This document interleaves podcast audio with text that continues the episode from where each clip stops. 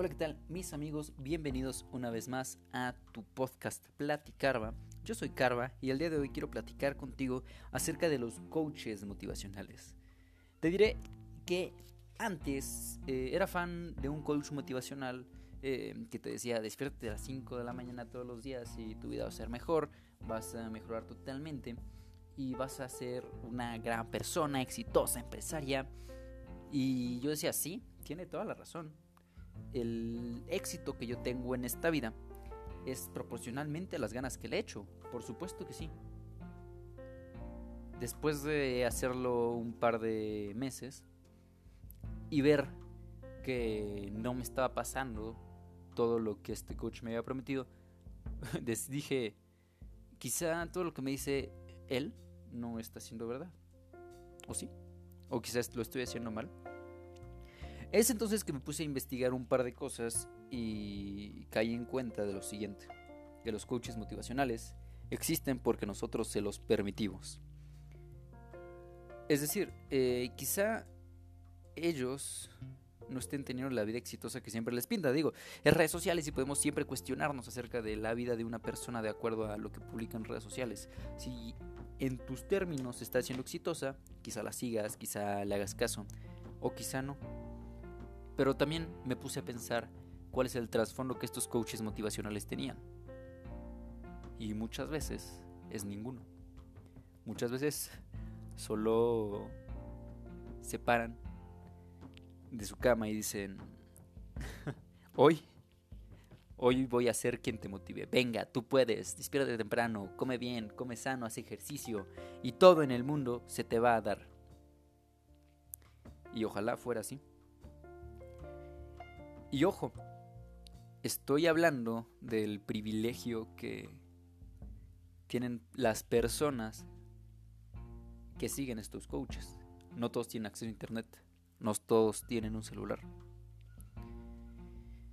Y luego me cuestioné qué pasaría si una de estas personas fuera...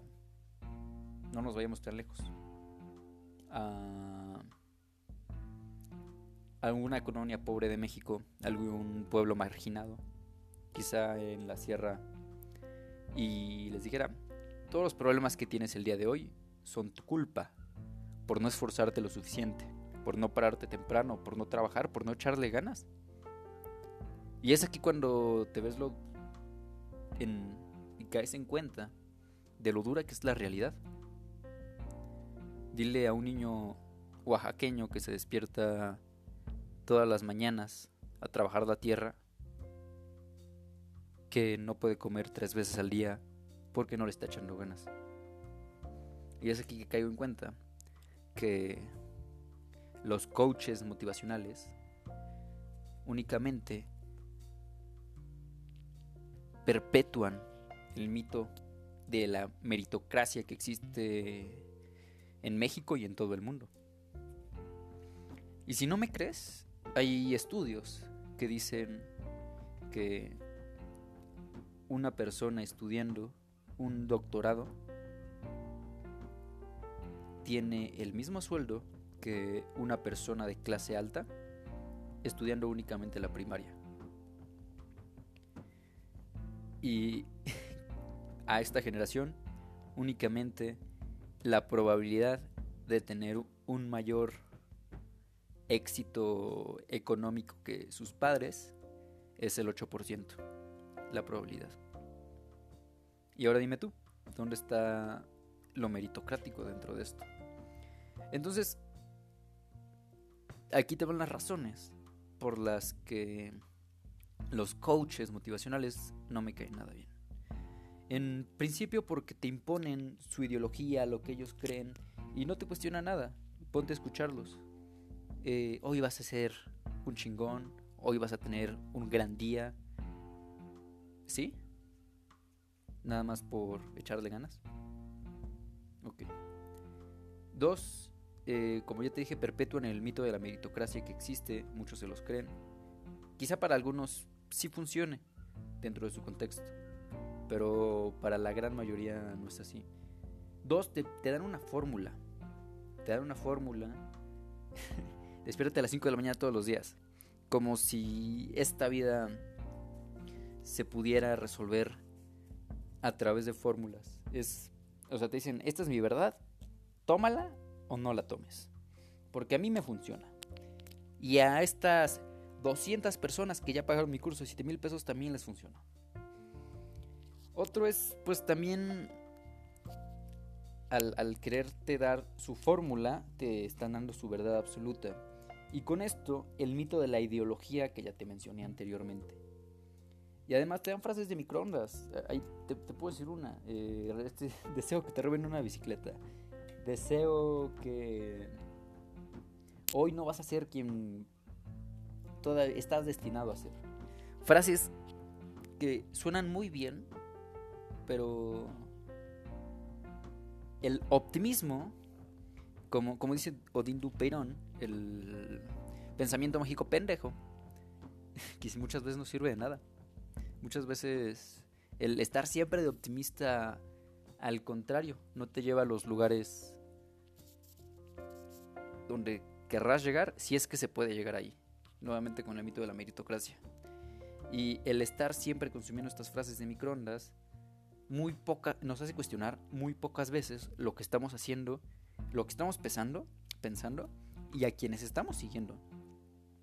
Ahora, no estoy, te estoy diciendo que no valga la pena seguir a algunas personas. Lo que te estoy diciendo es, cuestionate lo que te dicen y ve si lo que te están diciendo es impuesto o si únicamente te están proponiendo algo. Te pueden proponer un par de ejercicios, un par de meditaciones, un par de preguntas que te podrías hacer en lugar de darte únicamente una fórmula. Y siempre cuestiónate todo.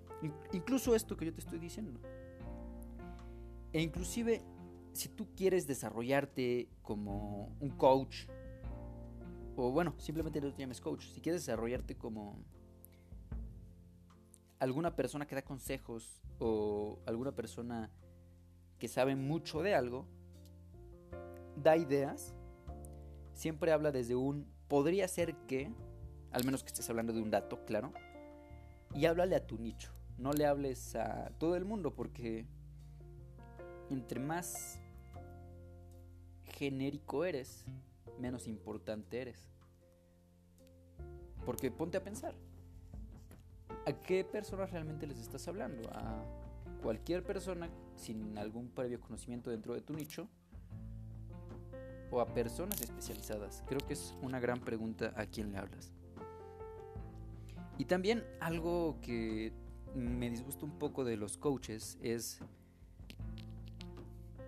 que no está permitido el fallo. Y si no está permitido el fallo, muchas veces no aprendes. Y sé que es de... En ocasiones es muy, muy, muy, muy preferible aprender del éxito. De que te salga bien a la primera pero inevitablemente algún día vamos a fallar. Y cuando pase eso, también tendremos que aprender de ello.